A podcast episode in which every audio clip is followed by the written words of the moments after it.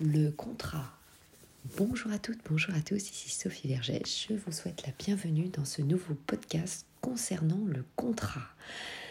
Ce euh, podcast a été réalisé à la demande de Sylvain et Julien. Ce sont donc des mini-cours de droit qui vous permettent eh bien, euh, de rentrer, on va dire, dans le domaine du droit immobilier de manière assez facile. Et ces informations sont issues notamment euh, des fiches de cours de droit de BTS Profession immobilière, également si vous révisez votre BTS, sur formation bac plus 2.com. Allez, c'est parti.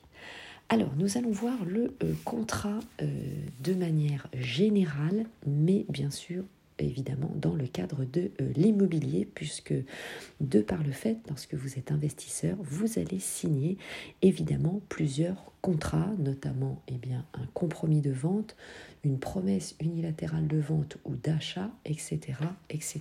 Et ensuite, bien sûr, votre transfert de propriété qui est l'acte authentique. Hein. Voilà, c'est votre euh, chemin, votre parcours d'investisseur ou d'acquéreur. Alors, les euh, origines euh, du contrat, eh bien, ce sont bien sûr des obligations et c'est soit un acte, soit évidemment un fait juridique. Les faits ne sont pas réellement désirés ou visés, mais peuvent avoir des conséquences juridiques. Par contre, l'acte, est bien évidemment, lorsque vous signez une promesse unilatérale de vente, c'est que vous souhaitez évidemment acquérir un bien immobilier. Donc ça a été voulu et donc il y a des conséquences. L'exécution euh, d'un contrat doit être de bonne foi, évidemment. L'article 1101 du Code civil stipule que le contrat est un accord de volonté entre deux ou plusieurs personnes destiné à créer, modifier, transmettre ou éteindre des obligations. La théorie générale des contrats, eh bien, cette liberté euh, contractuelle ne dit pas qu'on peut rompre évidemment aux règles de l'ordre public. Cette liberté n'est pas ouverte, elle a bien sûr des limites, puisqu'elles sont limitées notamment par différentes clauses, par exemple eh euh, une clause de euh, non-concurrence. La régulation des rapports entre deux ou plusieurs partie euh, du contrat se fait par l'État. L'État vous impose évidemment certains types de contrats, comme lorsque vous allez signer par exemple un mandat avec un agent immobilier pour la vente d'un bien euh, immobilier.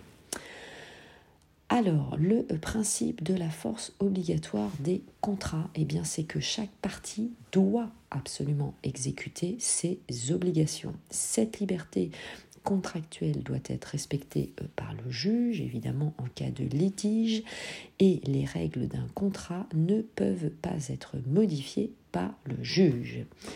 Alors, il existe deux types de euh, contrats. Un, les contrats nommés qui doivent être écrits et réglementés par le Code civil ou par des lois. Et deuxième point, les contrats innommés qui ne correspondent pas justement à un régime légal euh, défini. C'est ce qu'on appelle aussi une convention. Ce contrat répond aux exigences générales relatives à tous les contrats, notamment pour ce qui est du consentement, de la capacité à contracter, du contenu licite et certains de celui-ci, un contrat euh, d'hôtellerie par exemple. Au cas où ce contrat pose problème, eh bien le juge va essayer de trouver une possibilité de le comparer à un contrat nommé. Il peut ainsi résoudre ce problème en trouvant le régime juridique correspondant.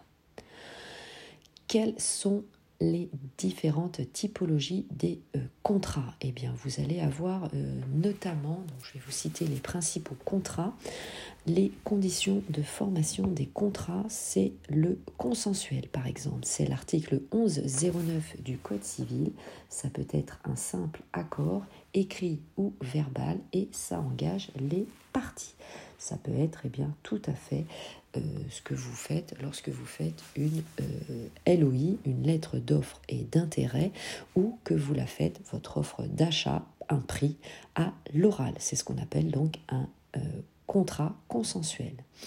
Le contrat solennel ou formel, eh bien, comme son nom l'indique, ça a un certain formalisme qui doit être respecté comme un contrat de mandat, par exemple, mandat de vente. Un contrat réel, eh bien cela signifie que votre accord s'accompagne par une chose, ça va être lorsque vous allez contracter notamment votre contrat de prêt immobilier. Ensuite, vous avez des contrats de gré à gré, GRE, GRE. C'est l'article 11.10 du Code civil. Les conventions sont négociables entre les différentes parties. Autre possibilité euh, de contrat, eh bien, ça va être ce qu'on appelle un contrat d'adhésion, dans euh, lequel une des parties impose sur l'autre le contenu du contrat. Alors, les euh, différents contrats, eh bien, ça va être le contrat synalagmatique de vente, c'est l'article 1106 du Code civil. Lorsque euh, eh vous allez signer un contrat, vous avez des obligations euh, des deux côtés. L'unilatéral, eh bien, c'est que de un seul côté. Donc, soit le contrat unilatéral de vente, soit le contrat unilatéral d'achat. Et euh, un contrat peut être à titre onéreux, c'est-à-dire qu'il y a de l'argent en jeu, ou à titre gratuit, c'est-à-dire qu'il n'y en a pas les parties ont bien sûr des obligations réciproques, et bien notamment lorsque vous allez éditer votre contrat de bail pour votre locataire, vous avez des obligations en tant que propriétaire bailleur et lui en tant que locataire. Hein. Donc ça, évidemment, rien de nouveau à cela. Alors, chaque partie euh, reçoit des avantages également. Hein. c'est ce qu'on appelle euh, un euh, contrat commutatif ou aléatoire si une seule partie reçoit des avantages. Et notamment, ça va être dans un contrat de donation. L'exécution d'un contrat peut être soit instantanée, soit successive. Vous pouvez avoir euh, évidemment des contrats euh, en tant qu'intuiti personnel, ce qu'on appelle intuiti personnel, c'est-à-dire que c'est attaché à votre personne. Les contrats, eh bien, maintenant, euh, sont signés de manière électronique et horodatée. Hein. C'est évidemment beaucoup plus pratique. Avant euh, de finir cet épisode, eh bien, sûr, nous pouvons échanger sur mes différents réseaux sociaux que vous connaissez par cœur, j'en suis sûre. Maintenant, au bout de cette troisième saison, mon compte Instagram, TikTok, le groupe Facebook, Investir en immobilier, l'immobilier au féminin, Clubhouse, etc., etc. Vous êtes les bienvenus. Dernière forme de contrat, c'est ce qu'on appelle un contrat autonome ou un avenant au contrat. Eh bien, c'est un contrat euh, dans lequel le euh, destin est lié à celui de l'autre, hein, notamment lorsque vous demandez une prorogation pour obtenir votre crédit, c'est ce qu'on appelle donc un avenant au au contrat, mais euh, ça peut s'appeler évidemment également un contrat euh, autonome. Hein. mais le terme d'avenant au contrat est beaucoup plus euh, usité. Ce contrat autonome, donc, eh bien, va avoir les caractéristiques de vos relations contractuelles futures et justement, eh bien, une des parties va accorder à l'autre un droit de conclure.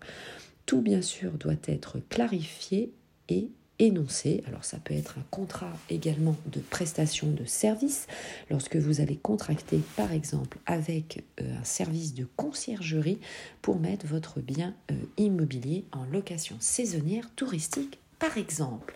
Allez, c'était tout pour cet épisode de podcast. Merci de m'avoir écouté jusqu'au bout. Je vous dis à tout de suite dans le prochain épisode. Portez-vous bien. Ciao, bye bye. Bon investissement à vous. Je vous embrasse.